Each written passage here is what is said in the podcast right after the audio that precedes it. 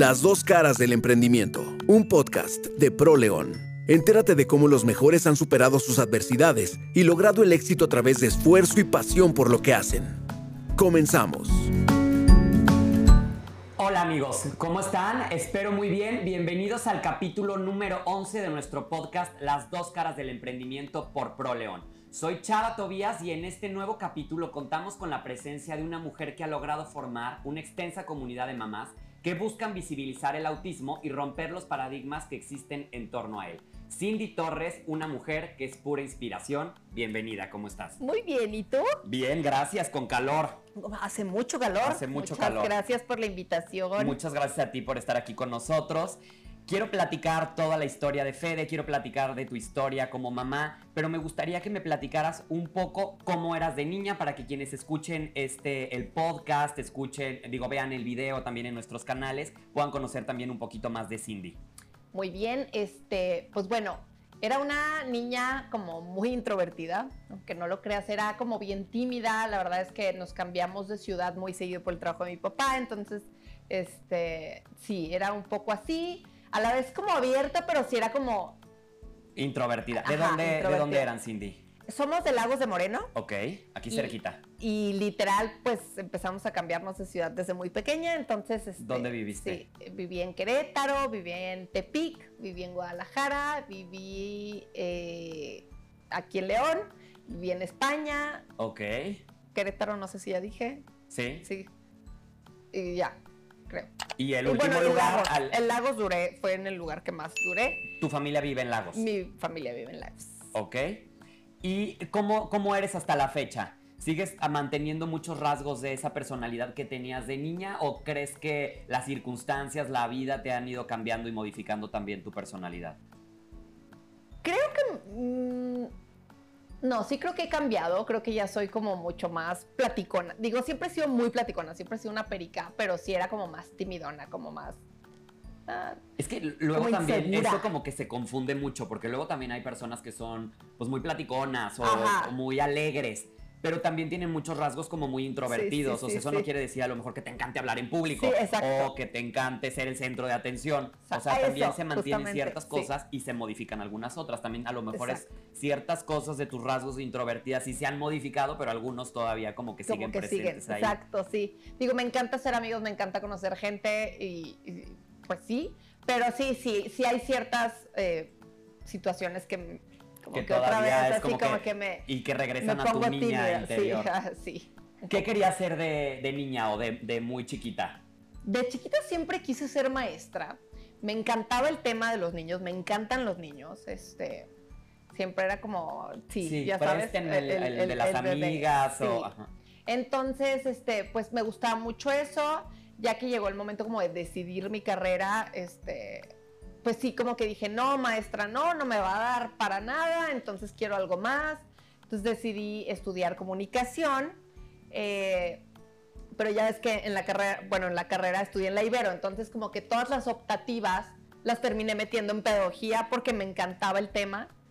Entonces, este... No, porque te encantaba el tema y digo, eso es lo que hemos visto con muchas personas que hemos entrevistado. Siempre tu vocación te va a llamar. Siempre. Así estudies medicina y, y toda tu vocación va hacia ser comunicólogo, Sí. tu vocación va hacia esa- esas profesiones o hacia esos trabajos que muchas veces están estereotipados como no lo hagas o te lo meten desde tan chiquito que Sí, si sí, estudias sí. eso, porque como que también luego la- la- los papás o tus referentes más grandes siempre ven como que cuáles son tus habilidades y- muchas veces te las tratan de apagar como por el tema de, híjole, si hace eso, que veo que pudiera ser como porque va para allá, no le va a ir No tan bien en la vida. Y al final, digo, yo te lo digo porque pues yo soy comunicólogo y para la comunicación creo que yo recuerdo desde que estaba en secundaria siempre fue Vas a trabajar en el radio, vas a trabajar en Sí, no te van a pagar, no la vas a hacer. Sí, no, sí, claro, mis papás me decían de que no, o sea, Y por más que no, la vida te va llevando, ¿no? Las circunstancias Siempre. como que se van acomodando para que, que todas tu- tus habilidades que brillan van hacia, van hacia esta parte. sí. Igual mi, mi servicio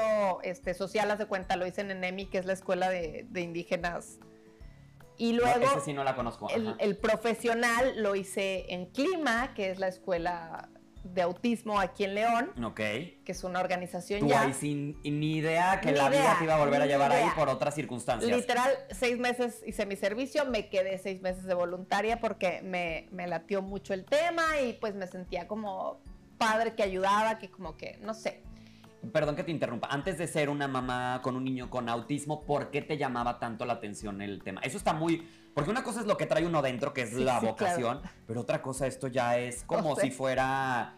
eh, Como, como si tú fueras a predecir o, o- o- Algo. o te fuera a llamar esta parte, ¿no? Sí, no, la verdad fue rarísimo. O sea, como que fui, me encariñé mucho con los niños. La verdad es que volvemos a lo mismo, como que desde muy chica siempre he querido como decir, quiero hacer un cambio en la vida. O sea, realmente me encantaría hacer un cambio en el mundo. Yo sé que no puedo cambiar el mundo, pero entonces como que yo decía, bueno, si estoy ayudando a estos niños, me están llenando ellos a mí y yo estoy enseñando y, y como dando algo hacia ellos.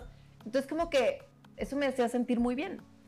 Pero ¿por qué específicamente en, hay otra Neta, 10 mil no sé. O sea, como lugares donde que hubieras podido estar? escogí clima porque me quedaba cerca. Ok. Este, y me latía el tema. La verdad es que de chiquita cuidé mucho a una hija de unos muy amigos de mis papás que tenía síndrome de Down. Entonces, como que desde chiquita me, me llaman también los temas de la neurodiversidad, ¿sabes? O sea, me encantan los, me- no sé, o sea, me encanta como explorar la mente así de que, wow, o sea, como hay tantas variantes dentro Sí. de, pues de lo que somos todos, ¿no? O sea, incluso yo sé que tengo temas, ¿sabes? O sea, que soy diferente a ti.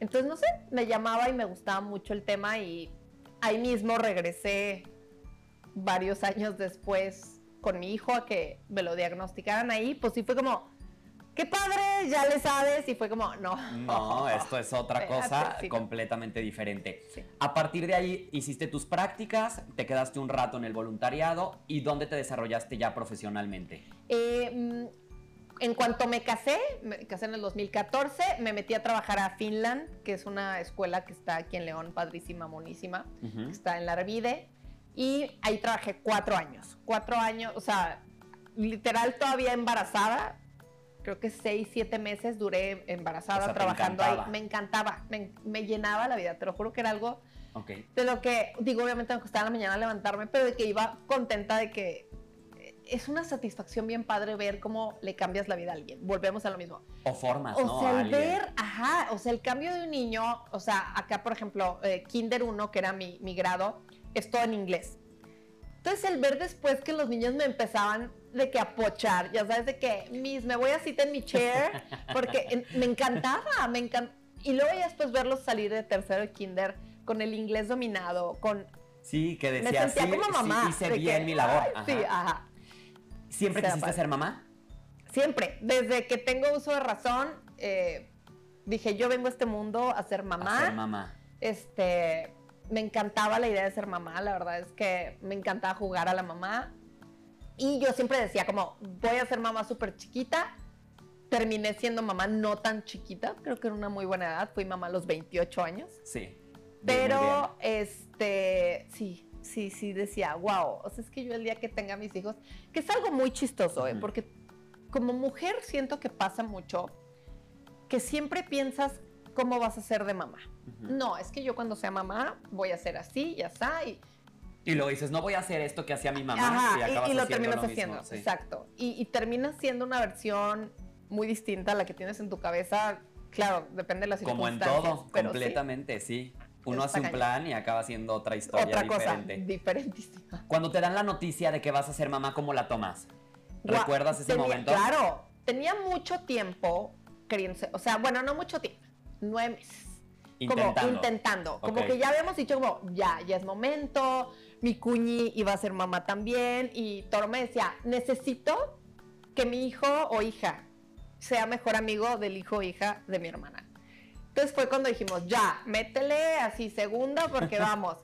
Y como que no pegaba, no pegaba, tardamos, digo, no es mucho, yo sé que hay gente que tiene como, tarda muchos años, pero sí ya decía como, ay, ya, ya, ya, y pues ya. Llegó el día, este, la verdad es que me, me di cuenta que estaba embarazada porque mi hermana me obligó a hacerme una prueba, porque ya me había hecho como muchas durante los meses y decía, ya no quiero sentir como ese huequito en el estómago de que, ay, no, Ese también es un tema bien importante, Sí. qué bueno que lo mencionas. Ahí es donde entra todo esto de los planes. Muchas veces tú organizas tu vida con base a que piensas que todo va a ser perfecto, Siempre. ¿no? Y en esta edad me voy a casar, ya esta edad voy a tener hijos y voy a tener mi casa propia. Y la vida, las circunstancias Te son cambia. bien diferentes, o sea, no sabes cuáles son los retos que se te van a ir Claro. poniendo. Y la verdad es que, pues, ahora sí que los planes de Dios o el- lo que cada quien creamos, sí son perfectos porque todo llega, pero en el momento No. que tiene que llegar. Y si no llega, también no, No llega por algo. Claro, Ajá, no pasa. claro. No pasa nada. No, y yo se le digo a amigas mías ahorita que, que todavía no tienen hijos y que, ay, es que no sé, como que igual y no quiero, igual y sí quiero. Que también es muy válido. Claro. Antes una mujer decir, No no, quiero quiero, hijos, tener hijos, Dios. era como, pues estás muy Sí, incompleta, ¿no? O sea, es, Sí, es- uy. las mujeres, eh, su, como su principal función es ser mamás. y ya no, o sea, ya ahora no. ya es muy válido también No. eh, eh, esas personas que dicen, pues no. No, y te voy a decir que, chaval, también el ser conscientes, digo, yo sé que no todo el mundo le va a pasar lo, lo- lo- lo- o va a vivir lo que yo estoy viviendo, pero sí estar conscientes que cada vez hay más niños neurodiversos. Claro. Y que, ¿qué va a pasar? O sea, tú te embarazas diciendo, ok, mi hijo va a nacer y va a tener el ojo verde como el papá y va a ser chino como yo Sí. y entonces tú desde antes... Y lo voy a meter a este colegio Exacto. y se va a juntar con este niño porque es el hijo de mi Y va a ser hermana. doctor. y- Y vas a saber jugar como mi suegro, como mi papá. Sí, sí, sí. Entonces le estamos colgando desde antes de que el niño ni siquiera o niña esté ni existente en el mundo. Tú ya le colgaste un chorro de cosas que no son de no son de él o de ella, No. son tuyas. Ajá. Y entonces yo cuando hablo con mis amigas les digo, siempre hay que estar muy conscientes que no ¿qué va a pasar si te sale un niño que es atípico? Sí. ¿Qué va a pasar si te sale un niño que es neurodiverso? ¿Qué va a pasar si el niño viene con alguna situación? Entonces, siento que cada vez tenemos que ser como más conscientes de de ese tema. Ahorita vamos a platicar ya más a fondo. Cuando ya este, te anuncian que estás embarazada, todo tu, tu embarazo transcurre de manera Perfecto, completamente normal. Perfecto. Soy súper o sea, soy súper de ya sabes de que la migraña, la disautonomía, la no sé qué, la no sé cuánto. Y fueron los meses más sanos de toda mi vida. Tranquilos De, de tu que no tuve un dolor de cabeza. Nada. La náusea normalita los primeros meses, pero de que de verdad nada grave. O sea, no, súper bien. La verdad me sentía súper bien, me sentía con muchísima energía. Te digo que yo seguía trabajando, yo seguía yendo, dándolo todo con mis niños. La verdad es que súper bien. También el, el tenía que ser cesárea porque el cardiólogo me dijo de que no, porque hace cuenta, si mi presión subía, pum, me desmayaba, entonces me decía, no, no podemos Es súper arriesgar. peligroso. Ajá, sí. Entonces me dijo, tiene que ser cesárea, sí o sí. Pero Federico, desde la panza, dijo, yo hago lo que a mí me plazca. Y fue natural. Entonces, no, pero empecé, hace cuenta, me dijeron, nace el 24 de abril, te veo a las 10 de la mañana aquí en el hospital. Ok. Y a las 2 de la mañana empiezo como con coliquito y de que yo, ay, qué raro, no había sentido esto, muy raro. Se me reventó la fuente como a las 4 y ya de que contracciones cada 5 minutos, pero aparte yo no despertaba a nadie, o sea, me quedé a casa de mis papás. ¿Cómo? Yo no despertaba ni a mi esposo, o sea, como que me las empecé a contar y dije, ok, me queda claro, esto es una contracción, pero pues voy a ver. Y ya como por ahí de las 5.40, 6 Sí, de la mañana, estabas en un grito. te lo juro que, te digo algo, no, no era tan doloroso, pero sí era como ¿Pero la mm, fuente? incómodo. ¿Y No, lo de la fuente me metí a bañar. O ah, pero no me- te fuiste. No, no, no, no. ¿Cómo crees? O sea, ya dices, ya es de correr. No, yo, yo en relax.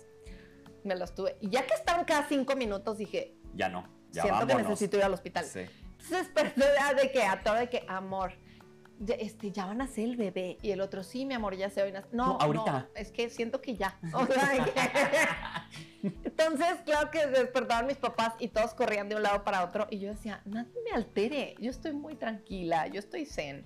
Llego al hospital de que, oigan, sí, tengo prepagado el paquete, no sé qué. Y yo, bueno, sí, pero... mm". Y la señorita, ya va a tener bebé. Entonces ya sabes de que corrían por todo el Ángeles con sillas de ruedas, así. Y luego, luego prepárenla para cesárea. Prepárenla, sí, claro, porque sí tenía que ser. O sea, entré de que seis de dilatación y yo, oigan, ya me lo aviento. Neta, Sí, me ajá, siento sí. súper bien. Me dijo, No no, es que viene acomodado y todo, pero ya. Entonces yo siento Que era más por ti, o sea, era no, más el por bebé mí. estaba el bebé perfecto. está perfecto. Él, él estaba listo para, o sea, él dijo, ah, yo voy a nacer ese día. Obviamente nació mucho antes de Ajá. que a las 10 de la mañana yo iba a llegar al hospital y, y nació a las 9. Entonces, este, Y nació súper bien, nació súper sano. No hubo ninguna complicación tampoco con el nacimiento, nada. Todo perfecto. Era, era un changuito. Era un changuito, o sea, yo, sí, yo soy, sí, seamos realistas. Los recién nacidos no son bonitos. No, la verdad no. y no se parecen tampoco a nadie, porque nacen no, ay, no se parecen a nadie, están hinchados. objetivamente están... Sí, sí, sí, son como ratoncitos. Ajá, ajá. y, y, y, es mentira de mamá, bueno, no sé, cada quien, pero yo sí lo veía y decía, ay, no está tan bonito. ya sabes de qué, objetivamente. Claro. Claro que... Eh, tuvimos muchos temas de reflujo desde el día 4, hace cuenta, de que el niño vomitaba así. Y sí, desde muy bebé, sí tuvo como muchos temas de salud.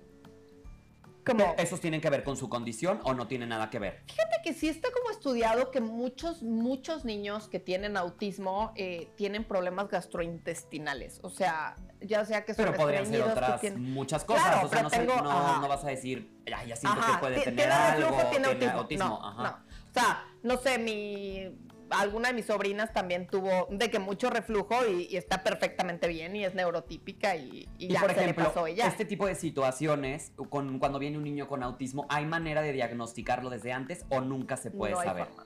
Ok.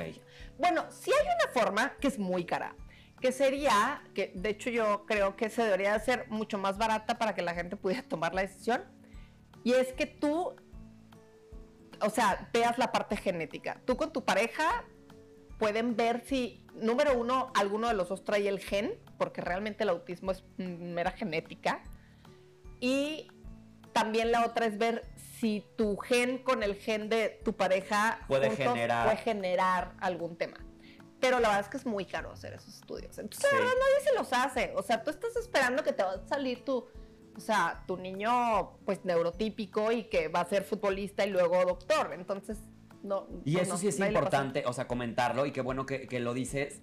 Para las parejas que, piensan tener un, un, hijo, yo creo que, bueno, digo, no sé qué tan caro pueda ser, pero si estás consciente que puede tener alguna, alguna situación o ser un, niño con alguna capacidad diferente, y dices, no tengo ningún tema, pues a lo mejor no te lo haces. Pero si a lo mejor como pareja quieres tomar algún tipo de decisión, digo, qué, qué complicado, porque también pues ahí entra otro, otro tema de pareja, ¿no? si los dos tienen ese, esa meta o es, sí está muy complicado. En este caso, ¿cómo es que tú te das cuenta que Fede eh, te empieza a mostrar como síntomas o, o condiciones desde diferentes? Muy bebé empezó sí actuando un poco distinto. No sé, su primera carcajada fue como a los tres meses viendo un ventilador. Pero de que de verdad duraba, no es broma, una hora viendo el ventilador girar y era como, y el ventilador seguía girando y yo decía, ay no, qué cosa más rara, ¿no? O sea, pues no sé, sí, muy raro.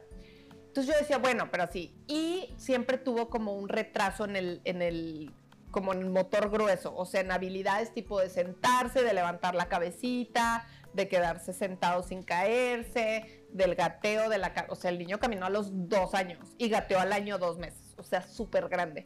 Yo decía como, oigan, algo está pasando, tú le hablabas, no te volteaba a ver a los ojos, este, yo veía ahí que todo alrededor empezaban los niños como a decir, bueno, mamá, papá o, o cositas, Fede no hablaba nada, entonces yo decía como, mm, no sé, le dabas un carrito, pues lo normal es que el niño, pues bueno, juega con el carrito. No, Fede lo volteaba y giraba las llantas y duraba un buen rato de que viendo las llantas girar. Todo lo que giraba le llamaba mucho la atención. yo decía como, no, algo, algo está, porque aparte, a ver, yo tengo de que el diplomado de estimulación, ya sabes, entonces... Yo decía, ¿cómo? ¿Cómo no voy a saber? ¿Cómo no voy a hacer que mi hijo gatee? O sea, todos los días le hacía los ejercicios, era súper así. O sea, una de mis mejores amigas es la máster de másters de la estimulación y me decía qué hacer y yo lo hacía así, by the book. Y, y no, no, no. Entonces yo decía, no. Obviamente iba con el pediatra y el pediatra me decía como, no, cada niño va a su paso, que a ver, eso es real, como mamá si está escuchando esto y tú sientes que algo está pasando, por favor, escúchate. Las mamás nunca estamos mal. Yo creo que sí. Nunca. Puede ser que sea una, una cosa súper sencilla, súper tonta. O puede ser que sea algo, ¿sabes? Entonces, es más, tenemos un grupo que somos, bueno, el grupo grande, somos doscientas y tantos mamás, de alrededor de México de niños con autismo y lo único que todos tenemos en común es que el pediatra nos dijo que estábamos locas.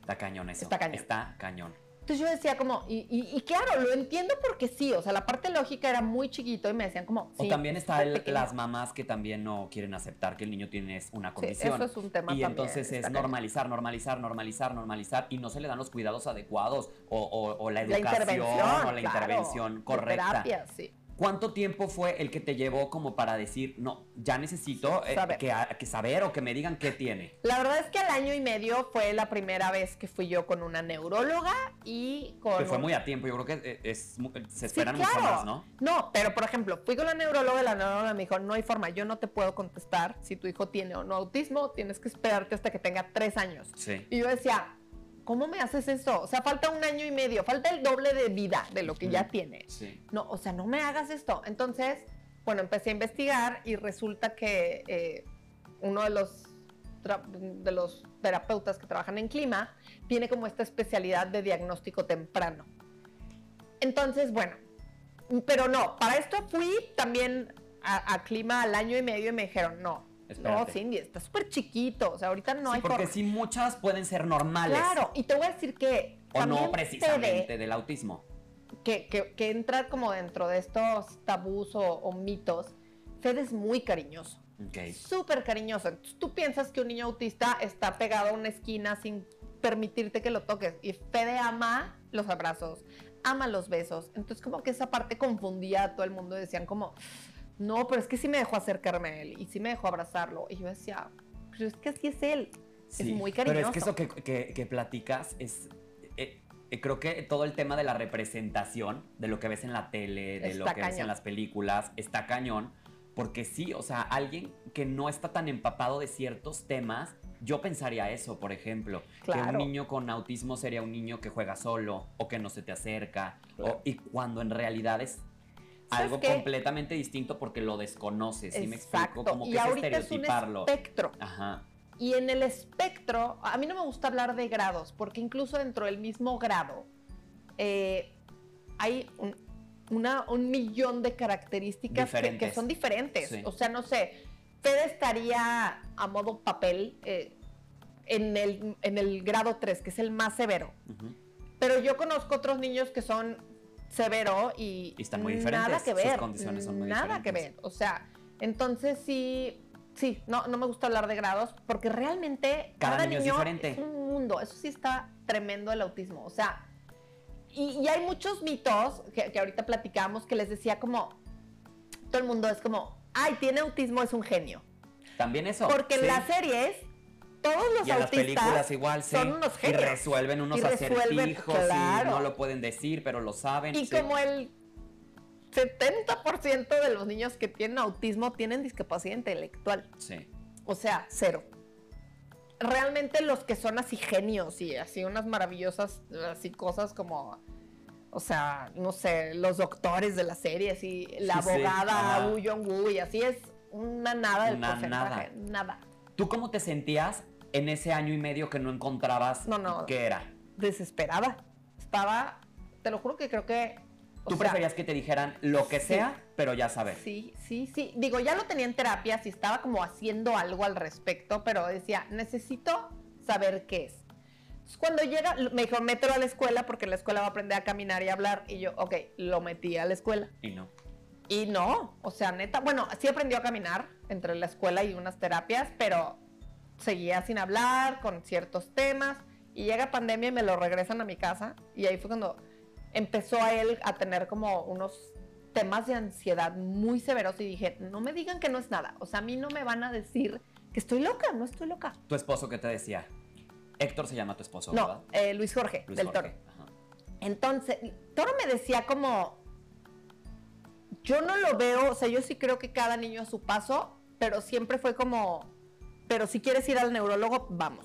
O sea, como que nunca fue como un, no voy a hacer nada al respecto, como que él sentía que no. Y tampoco fue como, pues no te estoy haciendo caso, Ajá, fue y como. tampoco fue pues, como, claro. Y ya, y ya, y ahorita en este punto él me dice, creo que realmente era que me dolía mucho el tema, entonces no quería verlo, Sí. ¿sabes? Como tal. Por eso te digo, eh, tú, Es sí, bien tú sí estabas dispuesta a recibir Sí. ya la noticia. Ya, me Porque también eh, eh, yo lo que digo, eh, no tengo la gran experiencia, pero lo que he visto con mamás que tienen niños con condiciones diferentes es que muchas ni siquiera lo platican. O sea, que ni siquiera lo platican ni a sus familias ni a sus amigos. Es que Mucho menos proceso, siento ¿eh? que también ellas son de estoy aceptando que, que está pasando esto. Porque cuando lo aceptas, pues no tienes ningún problema como tú de venir aquí y platicarlo, porque pues se tienen que Claro. platicar estas cosas para visibilizarlas. Exactamente. Pero sí creo que hay todavía mu- Muchas. muchas que esta cuestión es muy cerrada. ¿Tú crees que haya sido porque tú ya habías tenido anteriormente la experiencia de haber trabajado con niños con una condición diferente o porque tu personalidad es así? O sea, ¿qué le atribuyes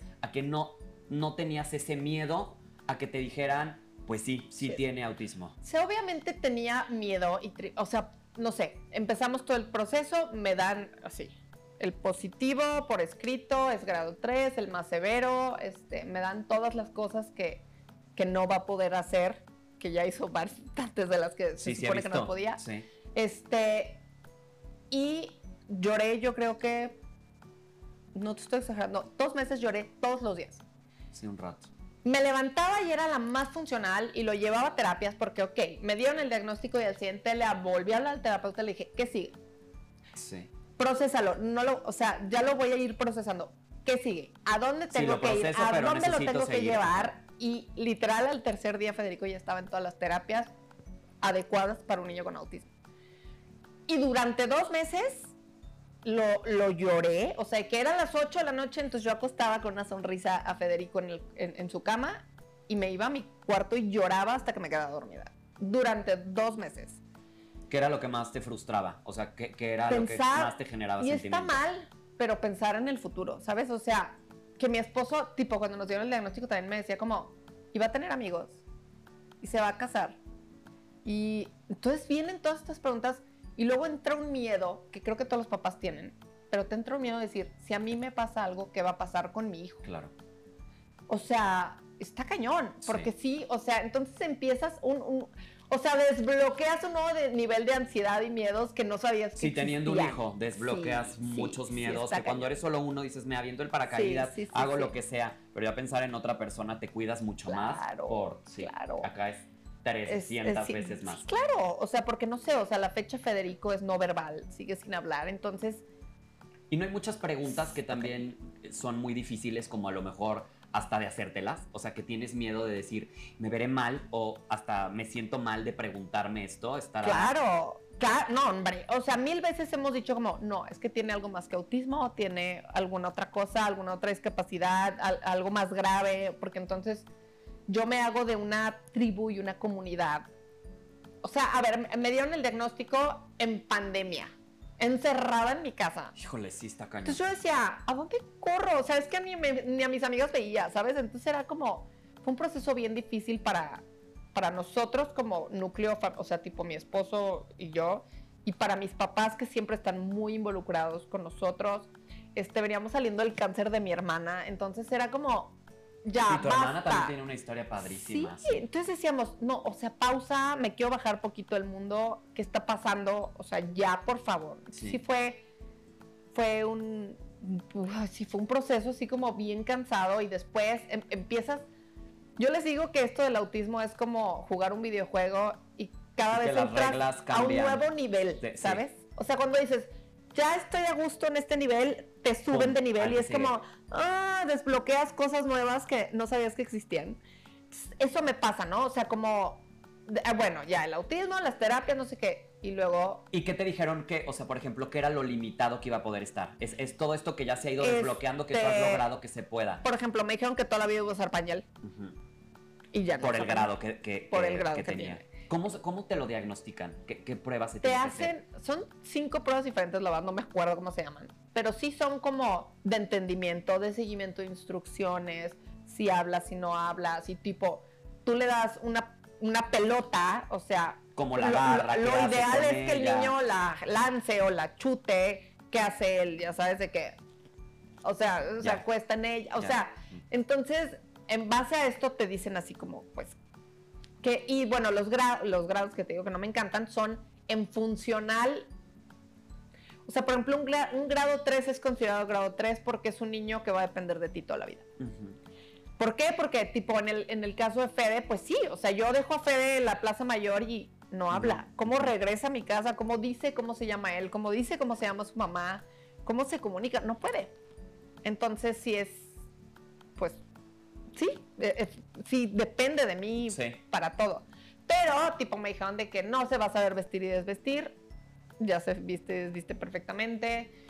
Este, no va a socializar, le encanta estar con sus compañeros, le fascina que lo junten, le fascina ser parte de, le fascina jugar.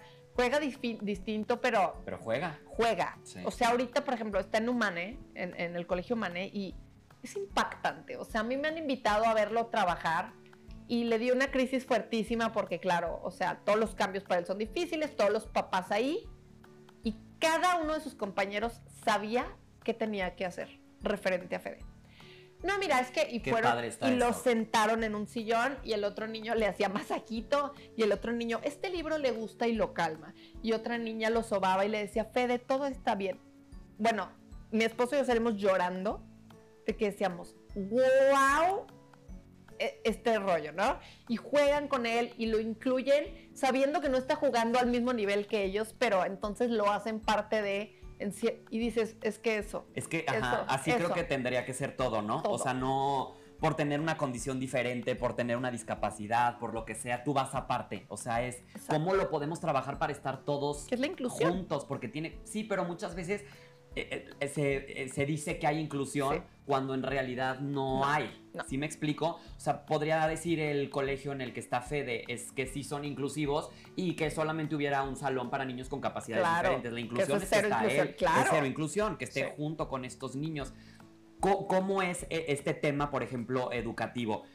¿Cómo es el, el estar en un salón con otros niños que a lo mejor el- sus capacidades pues son diferentes, Diferentes. a las de él para, poder, para poderlos tener a todos juntos? Fíjate que eso está padrísimo porque... Digo, para también que lo- los papás claro. que lo vayan a escuchar y lo vayan a ver, porque también les puede tocar Fede en su, Claro, en su en su- en su salón, salón. o otro niño con este Sí, tema y que sepan que su niño va a aprender bien, y va a aprender igual que si estu- Te no voy a decir estuviera. que eso me encantó de, de Humane. Justamente fue una de las cosas por las que decidí quedarme ahí. Es todas las escuelas por ley lo tienen que admitir, ¿ok? Pero una cosa es admitir a un niño con autismo y que el niño esté como loquito en la cancha de fútbol dando vueltas todo el día porque pues ni va a aprender, O ¿sabes? en la esquinita. ¿Qué más da? Ajá, Exacto. Y con otras, con otras tareas, otras Y cosas. en Humanes se sentaron conmigo. Hay de hecho un, un departamento de inclusión que está encargado de los niños que son este, neurodiversos. Y a mí me dijeron, estamos comprometidos que tu hijo va a aprender. Sabemos que no va a aprender de la misma forma en la que aprenden los demás niños, pero vamos a buscar la forma en la que lo haga, ¿no? Ujú. Entonces, por ejemplo, Fede no habla, pero ya identifica todos los números del 1 al 10. Entonces tú le pones números y dame, dame el 8, dame el 3, dame, y él sabe qué número es cuál. Y identifica todos los colores y ya menciona algunos de ellos. Identifica, el otro día, random, así bañándose, empezó a poner así como jaboncito en la, en la pared, ajaja, y, Ella empezó, a hacer, los vocales nu- lo- ajá. vocales de que la A, la O, la U y yo. De que, ¿qué está pasando? Así, bueno, lo grabé así llorando, así de que, "What?". Y están realmente comprometidos.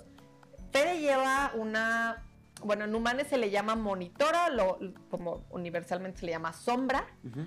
Que es una persona que, pues sí, realmente es como su sombra, que es que está encargada de estar todo el Solamente tiempo con él, pero no como sobreprotegerlo, No, ¿sabes? es como darle como contención cuando sea necesario, ayudarlo a los temas que pues le cuestan un poco más de trabajo. Pero te digo que de verdad en Humane muchas veces hasta la misma monitora me dice como, es que de verdad a veces ni hago nada porque sus compañeros, Fede, yo te voy a enseñar a usar este material. Entonces se sientan con él. Y la verdad es que, digo, no sé si todos los salones, pero a mí me tocó un salón que me siento súper agradecida porque todas las mamás en algún punto me han escrito a decirme, oye, Sin, es cumpleaños de mi hijo, ¿qué le tengo a Fede? Porque Fede tiene una dieta súper, súper restringida. ¿Eso por qué? Por- primero porque tiene alergias, o sea, tiene alergia al, al- al lácteo y a la soya. Todo tiene lácteo y soya en el mundo, está Todo, sí. cañón. Y la otra es, mm, sí procuro, o sea, por ejemplo, Fe nunca probó el chocolate o los dulces. Sí procuro no darle mucho azúcar porque sí veo que lo altera más. Entonces, tipo, no come casi nada de azúcar, eh, intento, que a ver, no siempre lo hago, pero intento que no consuma tanto gluten. Entonces, la verdad es que sí soy muy, soy, si me ven en alguna fiesta, les juro no estoy loca, pero sí soy la señora de los toppers, o sea, que le llevo la barrita, eh, sí. Y me ha encantado que las mamás, oye, ¿qué le tengo? Para que tú no tengas que traer nada. Y yo, no, no, no, yo llevo, no, dime qué tenerle y, y que lo tomen en cuenta. Y, oye, a tal hora llegan los dinosaurios, que sé que es mucho ruido, pero entonces si te quieres venir tú una hora antes para que disfrute. Y mamás que se han acercado a mí y me han dicho como, ¿cómo le digo a mi hijo? ¿Cómo le hablo a mi hijo de la discapacidad del tuyo? Sí. Y hay miles de herramientas, o sea, creo que... Que eso se tiene que hablar. Se tiene que hablar. Y, y qué padre que se acercan a preguntarte, porque también podría haber el miedo de, ay, no se vaya a molestar. ¿Por qué me voy a molestar? ¿Sí sabes? Y habrá mamás que sí se molesten, ¿eh? Sí, pero, no deberían. o sea, porque entonces eh, le están haciendo un daño al niño en lugar de que vaya avanzando. Porque ahorita lo, todo, lo, todo lo que estás tú comentando ha sido un avance impresionante ¿En cuántos años? Si lo diagnosticaron en el 2020, ¿fue en el año de pandemia? Sí, sí, sí. ¿O 21? Sí, porque es que durado no sé cuántos años. El 3 de febrero del 2021 me entregaron el diagnóstico. Ah, del 21, ni siquiera cuando empezó la pandemia. Bueno, es que ya ves que ya duramos es años. Que, ajá, es que ahí empezamos como todo este camino de a ver quién me... Realmente, el todo este camino han sido dos años y cachito. 22, y pues sí, sí, sí. Está Impresionante, impresionante. Y, fue justamente que dije, no me voy a quedar aquí parada. Ya no usa pañal. Ya no usa pañal. Cuando te dijeron que eso era para toda la vida. no iba a pasar. Ya se cambia solito cuando me dijeron que eso no iba a pasar. Ya se está bañando solo cuando me dijeron que nunca iba a ser independiente. Este sabe usar perfectamente las tecnologías, su iPad le regresa, le adelanta los pedacitos que le gustan de cada película. Entonces la verdad es que identifica números, identifica vocales, identifica los colores, este, tiene un seguimiento de instrucciones que ha mejorado, o sea, que Fede, tráeme, pones, pones, pone la mesa, o sea, que pon tu mantel y va y, pone tu mantel y pon tu plato y tu tenedor y tu vaso y va y lo saca él y lo pone en su lugar, ¿sabes? O sea, la verdad es que sí es muy independiente, cosa que digo, obviamente, seguramente niños de su edad son mucho más. No, bueno, pero, ajá, pero para lo, que, a mí me dijeron que no iba a pasar. exacto. o sea. Y por lo que tú llorabas en ese momento de frustración de decir, híjole, no va a poder hacer esto. Ahorita que ves, ¿cómo piensas ahora el futuro? Cuando en ese momento veías todo esto imposible, ¿cómo ves ahora el futuro? ¿Te sigue dando miedo? me, da miedo. ¿O lo ves mucho más amigable? El tema verbal. Porque obviamente que, que no hable complica la existencia de él y de todo. O sea, no sé, en abril tuvimos un retroceso bruto en donde Fede, que no lo hacía, se empezó a pegar. Y yo decía, ¿qué está pasando? ¿Qué está pasando? Para no hacerte tan largo el cuento, o sea, fueron semanas de angustia, de yo no dormir, porque entonces con los ojos cerrados dormidos empezaba a pegar. Será literal sentada al lado de su cama, lista para tener las manos a las 3 de la mañana que se despertara. Fede nunca ha dormido, jamás. ¿No? Tenemos cinco años sin dormir. Entonces, eh, fue un mes que empeoró todo. Entonces, sí, sí era horrible. Y resulta que tenía sinusitis. Pero piedras de... Y como no podía expresar que tenía, pegaba. se pegaba. Era como, porque yo creo que, o sea, quería sacar todo lo que traía ahí. y aparte se pegaba aquí. Sí, pues es que te duele aquí. yo decía, claro, tiene tres semanas diciéndome que le duele la cabeza. Y, ajá, y no se puede expresar y no me podía decir, mamá, me duele. Entonces él se pegaba y yo decía, ¿qué? Iba a los doctores y me decían, medícalo, pues es el autismo. Y yo decía, no, es el autismo, algo, le duele. sí. ¿Pero qué? ¿Sabes? Entonces, bueno, radiografías, estudios, el oído, el no sé qué. Dice, dice Toro, mi esposo, de que no, es que este tiene más especialistas que una viejita de 90 años. O sea, tiene el otorrino, el no sé quién, el no sé. y cuando le quitan esto, regresa otra vez allá. Entonces sí. Bueno, pero tiene una forma de expresarlo. ya, ahora entendí, la siguiente vez que se pegue en el brazo, pues tal vez le duele. Le duele exacto. Pero como esto era nuevo, yo decía, hoy. Entonces, pensando a futuro, me, preocupa este tema. Ahorita estamos. Eh, eh, listos para empezar una, un entrenamiento que es que Fede va a aprender a comunicarse por medio de un iPad, de una aplicación en donde por medio de pectos se llaman, que son las imágenes, este, él va a poder poner como yo quiero agua y, o quiero agua. ajá, Y entonces pica un botón y el iPad habla por él. O sea, yo quiero agua. como que lo interpreta Lo por los- interpreta. Entonces, este, vamos a empezar con este entrenamiento, esperando pues que él logre comunicar mejor un poco lo que quiere, porque ahorita sí ya entiende muchas cosas, entonces se frustra de que nosotros no entendamos, porque ahorita ya, por ejemplo, dice agua, dice como 10 palabras. Entonces, una de ellas es agua, pero para él agua es jugo, leche, leche agua, Ajá. agua de sabor, sí todo lo líquido todo lo que pudiera tomar Ajá, líquido pero entonces dice agua. Entonces, pues yo le doy la y botella no, de agua dice que no y se desespera de que. No es Porque eso. él quería jugo de pera. A ese grado. O sea, que sí jugo de pera. específico ajá. O sea, le puedo sacar jugo de manzana. y no, es Quiere el de pera. Él ya está consciente que quiere es de jugo. Entonces, pero es bien difícil para mí porque digo, ah, entonces empecé con el text, que es un poco lo mismo, pero es como cargar con una carpeta de este grueso Sí. para que él pueda seleccionar de ahí lo que quiere y lo que puede y tal.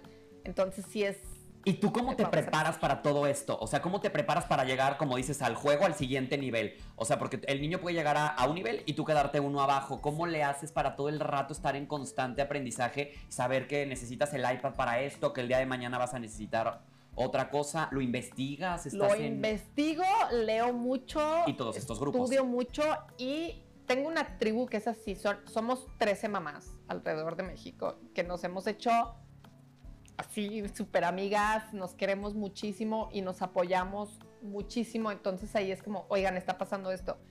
Y bueno, me dan 13 opiniones diferentes porque lo a lo Sí. mismo. Aunque somos 13, son 13 niños total y completamente diferentes. Pero de algunas, pues yo empiezo a ver, A ver, descartar. Esto y- sí, esto ok. no, esto Fede no, esto puede ser que sí. Entonces, eh, pues es tener criterio. ¿Sabes qué? Es aprender a conocer a tu hijo. Es estar presente, porque tenerlo, por ejemplo, con una nana, o sea, no sé, luego mucha gente me dice que, ¿cómo no tienes nana, Cindy? O sea, No. porque yo soy de las que va a la fiesta y yo estoy atrás de, de él, ¿sabes? De que, ay, qué cansado. Y les digo, es que nadie lo va a conocer como yo. Nadie lo va a conocer como yo. O sea, yo ya le sé leer la cara, te lo juro. O sea, Sí. él hace y, y ya, y ya sé qué sé po- significa. ajá, por dónde va. Entonces. ¿Y por qué no duerme? Eso también... eh, Sí, es tema del autismo.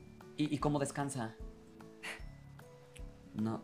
O sea, ¿Y no, ustedes no, cómo descansan? no descansamos. literal. ¿Neta? O sea, literal, no. O sea, se duerme 8 de la noche, se O sea, hacen levanta relevos, como 2, 3 de la mañana y dura despierto como de 2 de la mañana como a 5 de la mañana y luego se vuelve a dormir como otras dos horas. Ah, pero Entonces, bueno, sí hay, sí sí es- hay ajá, lapsos de y no duerme descanso. siesta. Ok. Pero pues claro, o sea, él se duerme a las 8, yo no duermo a las 8. Tengo vida, ¿sabes? O sea, si no, no veo a mis amigas para cenar y Sí, si no... pero a lo mejor cuando él está en el colegio, pues aprovechas o No bueno, puedo, bueno, si te digo, eres muy de activa, verdad no, puedo, siempre tengo cosas sí. que hacer. Eh, no sé, yo tampoco, ¿eh? O sea, de que de verdad el neurólogo me dice, Cindy, necesitas dormir. Y le digo, habrá tiempo después de dormir. Y aparte de que no duermes, me gustaría preguntarte ahora sí, ¿cómo es que nace la idea de hacer tu canal por medio de Instagram? El canal se llama Anatypical Anatypical Journey. Journey. Para quienes nos están viendo, nos están escuchando, para que sigan a Cindy, está padrísimo. Es toda la, lo- el día a día, lo bueno, lo, malo, malo. todo lo que le pasa con Fede. Ella es un libro abierto y lo platica para que todos lo puedan tomar como inspiración o lo puedan tomar como herramientas también Claro. para aplicarlas a sus niños. Claro. Pero ¿cómo es que se te ocurre? Digo, porque pues tener un niño con capacidades diferentes, como lo mencionas, eh, te absorbe Todo. literal el las 24 horas de tu vida. O sea, ni siquiera una hora para decir, Sí, "La- me la dedico a lo mejor para mí. ¿Cómo es que encuentras el voy a hacer esto? Porque aparte la labor que tú tienes es para compartirlo. O sea, no es un canal para quiero tener seguidores, es un canal Claro, para es- monetizarlo, es- es un canal Es una tribu, es crear tribu. Lo hice mucho con, con la intención, número uno, de crear tribu. Número dos, de, de hablar del tema. Creo que eh, en León, de que usar empatía. Creo que nos falta muchísimo eso. Creo que la gente... Y a ver, a mí me pasó, ¿no? Que en algún punto estuve en el súper y vi a un niño tirado en el piso y pasé por un lado diciendo, ay señora, qué mal trabajo está haciendo como mamá. Chiquillo chiqueado y mal creado, ¿no? Y entonces es como, hay que aprender a ser empáticos.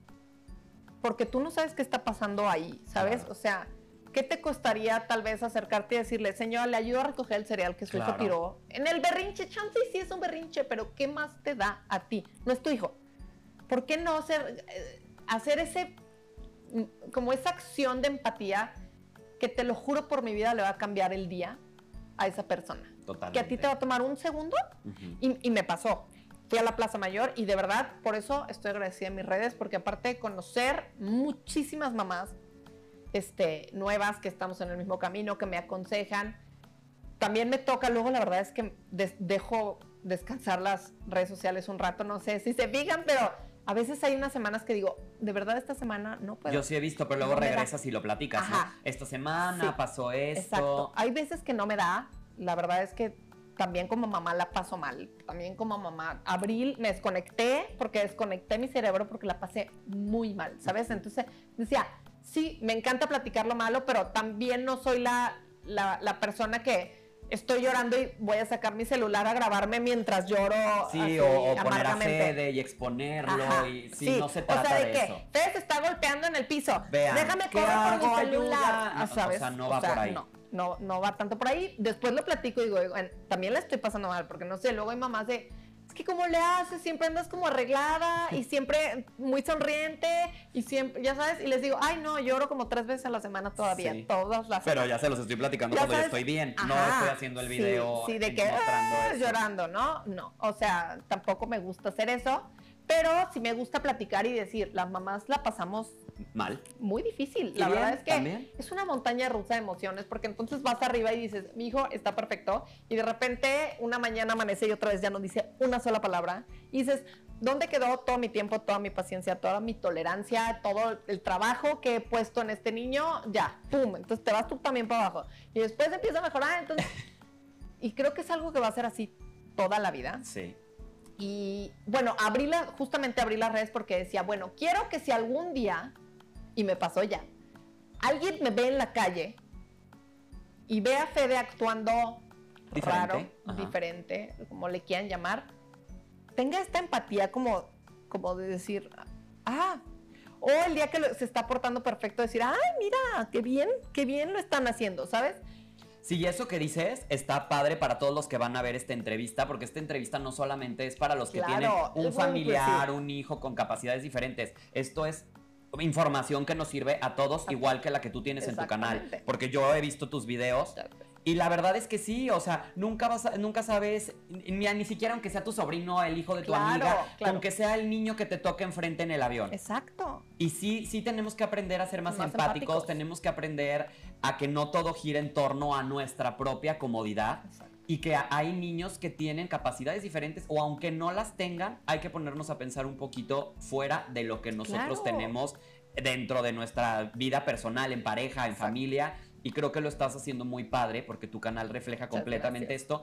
Y también lo que me gusta mucho, Cindy, es que no solamente, como tú dices, es esta parte de, de, de, de poner la, la- la faceta de lo feo, de la estoy pasando mal y vean qué hago, por favor, ayuda. También está muy padre que visibilizas esa parte que también hay, con un niño con autismo hay momentos increíbles. Y por Claro. ejemplo, yo vi los del viaje que hicieron a, a Disneylandia. Ay, sí. Y, y digo, me gustaría que lo platicaras, porque también es, eso le quita el miedo a todos, no solamente a, a los papás que tienen niños con capacidades diferentes, a todos los que van a formar una vida en familia y que a todos estamos propensos Sí. a que pueda pasar una situación, Algo. no solo con esta capacidad, sino con síndrome de Down, con miles. miles otras. Sí, sí. Y esta faceta tan padre de, de Fede disfrutando, que gozó el viaje, Lo gozo. ¿cómo fue? Platícanos La un verdad poquito. es que este Toro y yo amamos Disney. O sea, desde que nos conocimos du- durante el- primeros cinco años fuimos a Disney juntos, de que literal, mi luna de miel fue- pasé por Disney, o sea, amamos Disney. Esa niña que siempre Literal. dices que traes dentro. Entonces eh, decíamos, bueno, a Fe le encanta Cars, le encanta Toy Story y le encanta Mickey. Ya dice Iki. Entonces dijimos, Ay, está- ¿será que lo llevamos? o sea, no? Mickey sí dice Iki. jugo, Iki. no, pero Mickey sí. Iki, Iki. Entonces, ama, ¿no? Y ve las películas y la. Las ve y las Entonces ve. dijimos, pues, ¿será que lo llevamos, no? Este. como que teníamos miedo, la verdad es que sí. El avión no es tanto miedo, eh, llevamos 14 vuelos entre ida y vuelta, de los cuales solo hemos tenido uno malo. La verdad es que le encantan los aviones, le encanta volar y se porta maravilloso. Entonces dijimos, ok, nos vamos, tal, no sé qué. Mis papás se, se unieron al plan, mi hermana y mi cuñado se unieron al plan. Entonces la verdad es que íbamos más relajados porque teníamos como esta, pues manos extras, ¿no? Para cualquier cosa. Y eh, el tío de Toro nos regaló los boletos, entonces también está como esta parte en donde vas un poco más chiqueado, llamémosle.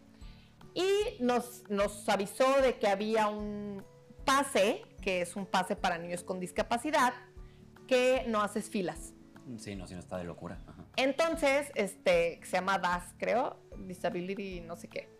Entonces, bueno, tú escribes, oigan, llevo a un niño que tiene una condición y te hacen una entrevista por medio de Zoom, que claro que aparte en la entrevista Fede, el mejor portado. Yo desde que yo decía, ¿lo pellizco o qué? Para que, pa' que me la No me la van a creer, O sea, y el otro sí, o sea, sonriendo y yo, ay no, chiquillo. Pero bueno, no te cuestiona nada, o sea, la verdad fue como, ok, ¿cuáles son? O sea, no, pues no sabe esperar, le cuesta esto, esto, qué alergias tiene, esto y esto, ok, eh, todo, todo, te preguntan todo. Entonces, cuando llegas, ya ves que ahorita todo es por medio del celular, este, ya todo el mundo está preparado. La verdad es que todo el mundo, realmente todo el mundo está preparado. Entonces, tipo, llegamos a un restaurante y enseñaba yo esto y era como, salía el chef de que, a ver, te puedo ofrecer esto, esto, esto, y si no, te traigo de otro restaurante esto y esto y esto. Qué padre. O y sea, eso hay que aprenderlo y de esas marcas, Está sí. cañón. Eh, Y en las filas, bueno, veían que traías este pase, entonces te hacían como más fiesta, te- pa- padrísimo. Fede la gozó. La verdad es que sí hubo cosas, por ejemplo, yo dije, cuando entré al mundo de Cars, que Ujú. es literalmente Lo estás dentro de la encanta, película, sí. se va a morir. O sea, yo dije, no, es que real, te lo juro que se va a morir. Y le valió queso. Queso. O sea, entró y así de que. mm, Le gustaron más otras estaba cosas. mate ahí de que paseando y yo, ¡ah! bueno, yo llorando así, mate, así. y, y Fede así, "Ah, cero, cero, cero. Pero cuando llegó, por ejemplo, el desfile, venía Woody, el de Toy Story, Y le encantó. y le empezó a aplaudir mientras lloraba. Pero te lo juro, se le empezaron a salir las lágrimas y aplaudía. Yo decía, no sé qué está sintiendo, pero está, o sea, no, no entendía. Y chistosamente, solo le gustaban los juegos extremos. Caídas libres. De que la Space Mountain Sí, y todo sí, sí, sí, sí. Ah, Y como es muy alto, pues se podía subir a, todo. Ajá. Entonces, tipo, Peter Pan se quedó dormido. Sí, no, quería fuertes. Quería fuertes. Lo mentimos a... Na, na, na, Ah, de Small World. ajá. Ajá, sí. Y no. desesperado, ya sí, se quería que bajar, Quería adrenalina. estaba, ¿sí? Sí. Entonces, bueno, ya después nos reíamos y decíamos, creo que si hubiera pasado mejor si lo hubiéramos llevado a Six Flags, así de que, Ah, que, bueno, de, que, Sí, que están más sí fuertes. que están mucho más fuertes, pero pues la verdad es que lo gozó, lo gozamos. Obviamente fuimos muy preparados, que es lo que te digo, que sí hago mucho, o sea, es, pienso en los peores panoramas y voy preparada para eso, ¿no? Para eso. Entonces llevaba sus audífonos aislantes de sonido, porque yo sé que en las filas a veces, digo, no haces fila, pero también en el DAS, por donde entras, te tocaba esperar a veces un poco, no Sí. sé, en el de Cars esperamos como 20 minutos. Sí, porque te intercalan también entre la fila que tienen ellos. eh, la Claro, regular, esperando. el-. Entonces, tipo, sus, sus audífonos aislantes de sonido, este, llevaba la carriola, este, llevaba por si le daba frío, por si le daba calor, por si no sé qué, le llevé 2.700 snacks. Entonces, la verdad es que sí, el punto era como que de verdad no le faltaba nada y que la pasara muy bien. Y pues es eso, no tener miedo. Ajá, era, Luego era yo, lo que yo- quería yo llegar. soy mucho como de que, ay, no lo quiero llevar a la fiesta infantil porque igual no la pasa bien. Sí, y muchas mamás han de hacer eso, y que tampoco no está mal, pero esto les ayuda a normalizar el tema, Claro. a que no tampoco el niño se aísle y que solamente tenga que Exacto. convivir en un ambiente a lo mejor con niños con las mismas capacidades que tienen ellos, Sí. o que incluso, digo ahora, el, el tema es que se ha visibilizado mucho más y ojalá haya mucha más representación en la tele y haya mucha más representación en películas, en libros, en todo lo que tenga que haber, porque se tienen que normalizar ciertos temas. Creo que ahorita en el 2023 ya tenemos esa apertura, pero hace muchos años los niños con capacidades diferentes no los ni siquiera los Se veías. quedan en su casa, Yo me acuerdo, ajá, por ejemplo, ya con gente que ahorita que ya son abuelos o bisabuelos en, en ese tipo de generaciones, los dejaban encerrados. Literal. Y, y su- y todo lo, lo- el aprendizaje o lo que obtenían era lo mejor en alguna asociación o dentro de su casa. pero nunca veías que estuvieran No, dentro de la sociedad. Y las asociaciones les daban electroshocks a los autistas. Sí, Eso está cañón. sí. O sea, como. Sí, como si eso lo fuera a arreglar. Como si eso lo fuera a arreglar. No, no, no. todo un tema. Entonces sí es bien importante visibilizarlo Claro. y sobre todo con historias como las de Fede, que vean que se puede y que no hay límites en, en ningún tema, porque a lo mejor te van a limitar en muchas cosas y va a haber cosas que a lo mejor sí ese no lo, lo desbloqueaste, pero va a haber muchas otras Claro. que vas a poder seguir todavía desbloqueando y viendo que se puede lograr con esa perseverancia y esa tenacidad que tienes tú de no soltarlo, porque la verdad es que sí es impresionante lo que has hecho y sobre todo esta parte de compartirlo, digo, porque pues lo haces muy bien como mamá, Muchas gracias. pero está increíble que todavía tengas esa, esa fortaleza y tengas esa parte de compartirlo con un público que ya tienes grande y que pues la verdad es que sí lo inspira, Cindy.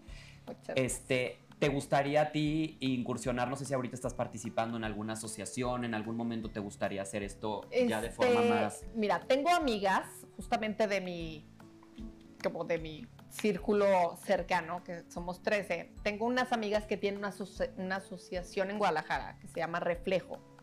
Y estas crearon un, y bueno, con Katy Serna, que es para mí mi guau también, este, crearon un manual de inclusión que se está buscando meter en todas las escuelas públicas de México. En Guadalajara ya lo lograron. Entonces, la verdad es que me encantaría en algún punto, por ejemplo, aquí en Guanajuato medio me he movido, como que están un poco... Entre que sí, pero no, pero Ajá. aquí sí, pero acá no. Ajá, sí. Y tipo ese tipo de cosas me llenan, porque la verdad es que muchos de los niños que están, por ejemplo, en una educación pública, no pasan de tercero de primaria porque no Porque no se pueden, les no, dan las sa- no herramientas. saben qué hacer con qué ellos. hacer con ellos. Entonces es- está el bullying, están los profesores, y bullying de parte hasta de los profesores, ¿sabes? Entonces la verdad es que creo que... Sí, porque de los niños va a haber. Exacto. O sea, los niños, su capacidad de entendimiento es muy limitada. La pauta la marcan los adultos. Claro, exacto. Sí. Entonces, este, pues está eh, en ese rollo, por ejemplo, mucho, eh, a veces se venden playeras, en el 2 de abril siempre se hace una campaña en donde todo lo que se vende se recauda y se dona este, a impresión de manuales y de libros que se llaman Mi amigo Luca, que, que es como un poco enseñar a los niños acerca del autismo. Sí, con Pues, un personaje, un Exacto, referente. sí, como para es que el hijo, Luca mejor. es el hijo de, de Katy, mi amiga, Ok. entonces ella se inspiró en este rollo, entonces este, abril en específico es cuando más se venden tipo esta playera, fue la de el año pasado, la de este año dice inclusión y cada año es como una diferente. Este, también tengo otra amiga que vende otras playeras de que Inclusive Dad y así, muy lindas, que también, o sea, va todo, todo A la impresión. es para que la gente sepa que, o sea, hay unas sudaderas padrísimas que dicen de que the future is inclusive. Entonces es padre porque entonces tú ves a un niño portándose mal y lo ves con una playera que dice autism o que dice the future is inclusive o que dice inclusión y te lo juro que te cambia el chip. Sí, sí, sí, sí. O sea, que, ah, algo. Y es que sí es cierto, o sea, la inclusión es el futuro, o sea, porque como lo mencionas, ni siquiera que tengas capacidades diferentes, Claro. todos somos... Todos somos no, diferentes. ¿Qué es lo normal? O sea, no podrías ni siquiera decir que es lo normal porque tú eres muy diferente a como soy yo y van a haber cosas que vas a decir, "Ay, qué raro, pero pues todos Claro. tenemos que vivir en la misma sociedad, en el mismo mundo y nos tenemos que aceptar, aceptar. totalmente, Y si de verdad hubiera más inclusión, te lo juro que estaríamos en otro mundo, literalmente. completamente. Pero qué padre que estás poniendo ese granito para que las cosas cambien. Y bueno, me encantó conocer la, tu historia como mamá, me encantó conocer la historia de Fede. Ahorita vamos a pasar a una dinámica. Mi equipo preparó unas preguntas. Estas ya son un poco fuera como tal de lo que es la historia. Son preguntas un poco más específicas para que tú nos ayudes a contestarlas. Y bueno, vamos a hacer un pequeño corte nada más. Perfecto. Y empezamos con la dinámica. Perfecto. Aquí tenemos unos papelitos con unas preguntas. El objetivo va a ser sacar cinco y responderlas. Ok. Vamos con el primero. Vamos a ver qué, qué sale. Unas fáciles, otras más complicadas. No todo ha sido color de rosa. ¿Qué es lo más complicado que has vivido hasta ahora y que te haya dejado un gran aprendizaje?